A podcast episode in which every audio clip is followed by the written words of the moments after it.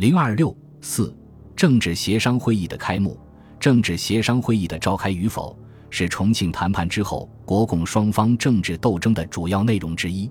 在马歇尔来华调处、停战令颁布的形势下，召开政协的条件也告成熟。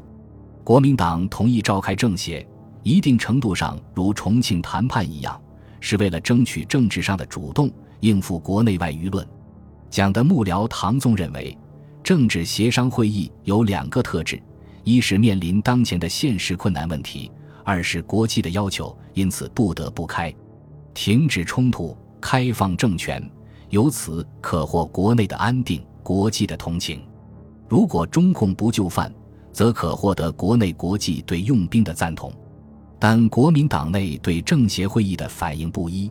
强硬派持反对态度。陈诚电讲称，许先军队国家化，然后使能政治民主化。否则，中央政权公开了，而共党军队仍不交出，将为国家无穷之害。温和派则主张对中共采取缓和态度。孙科主张亲苏和共，王世杰主张本党此次下大决心，做一妥协之尝试。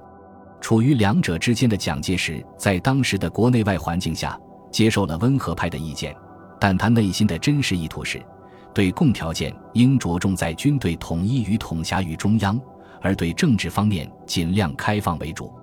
即以中央政府的一些席位羁縻中共，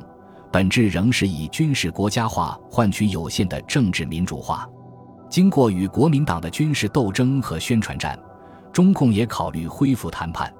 并开政治协商会议。由于中国的现实和国共交往的经验，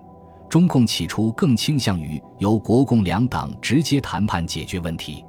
毛泽东曾经在为中共中央起草的致重庆代表团的电报中提到，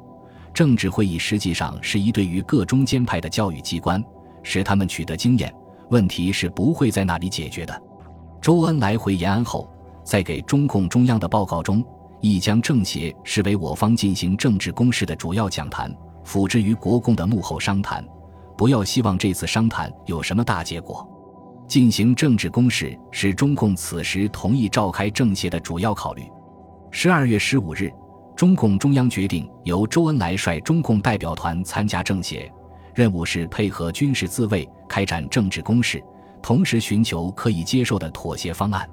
具体方法是争取停战，在政协会议上制定和平建国纲领，改组政府，在此基础上讨论国大和宪法问题。至于解放区问题，在地方自治下解决；军队国家化问题由改组后的民主政府解决。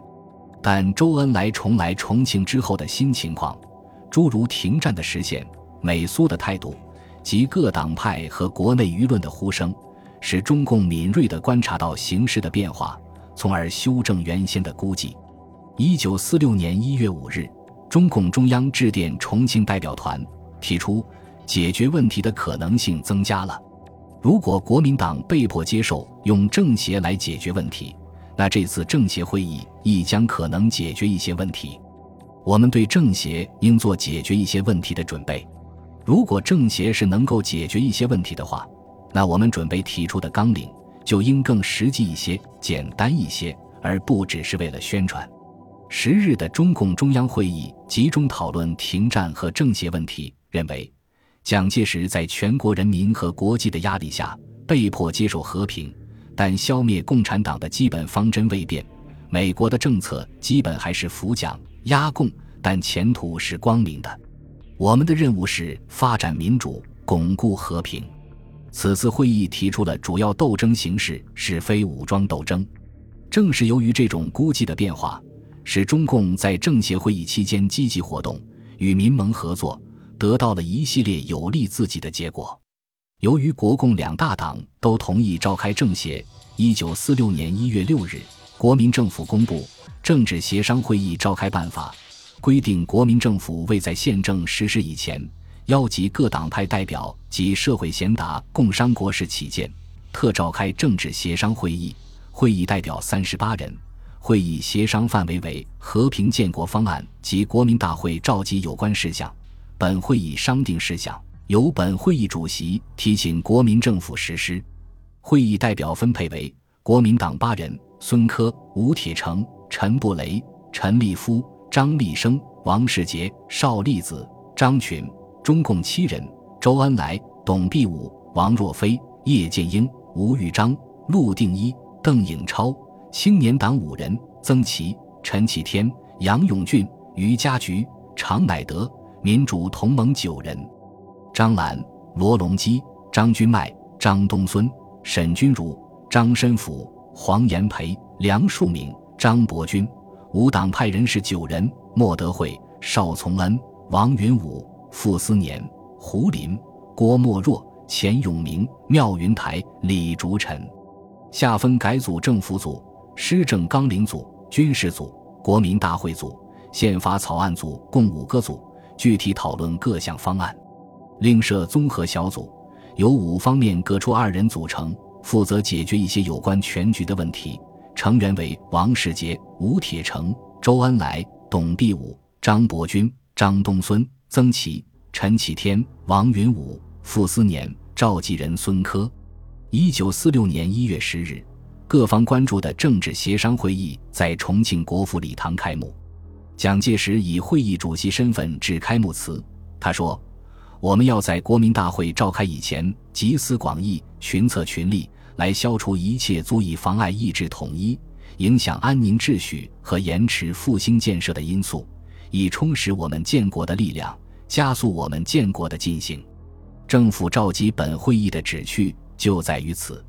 本会议的使命和任务也就在于此。他认为，要开好这次会议，需要真诚坦白，树立民主的楷模，大公无私，顾全国家的利益，高瞻远瞩。正视国家的前途。他同时宣布了国民政府四项诺言：人民享有各项自由；现行法令将依此原则修订；司法、警察以外机关不得拘捕、审讯人民；各政党在法律之前一律平等，并可在法律范围内公开活动；各地依法实行由下而上之普选；政治犯除汉奸及确有危害民国之行为者外，分别予以释放。中共代表周恩来在致辞中表示，中共愿以极大的诚意和容忍，与各党代表和社会贤达共商国事，努力合作。在其后回顾国共会谈经过的报告中，周恩来谈到处理党派关系的四点经验：互相承认，不要互相敌视；互相商量，不要独断；互相让步，不要独霸；互相竞赛，不要互相抵消。对于国共曾经争论的政治民主化和军队国家化孰先孰后的问题，周表示，执其一端必致造成对立，应该并行前进，归于一途。政协主角国共两大党领袖的这番讲话，得到与会者的高度评价，认为使会议有了光明的前途。民盟代表张澜、青年党代表曾琦、无党派代表邵从恩在开幕式上分别致辞。均表示祝贺政协开幕，希望各方面开诚布公、和衷共济、互相谅解，使会议达到成功。全国各界、各主要报刊对政协会议的开幕也都寄予极大希望。会议当天，国共双方下达停战令，自十三日起停止一切战争行动。所有这一切，为政治协商会议创造了一个良好的氛围和开端。使中国出现了和平的希望。本集播放完毕，感谢您的收听，喜欢请订阅加关注，主页有更多精彩内容。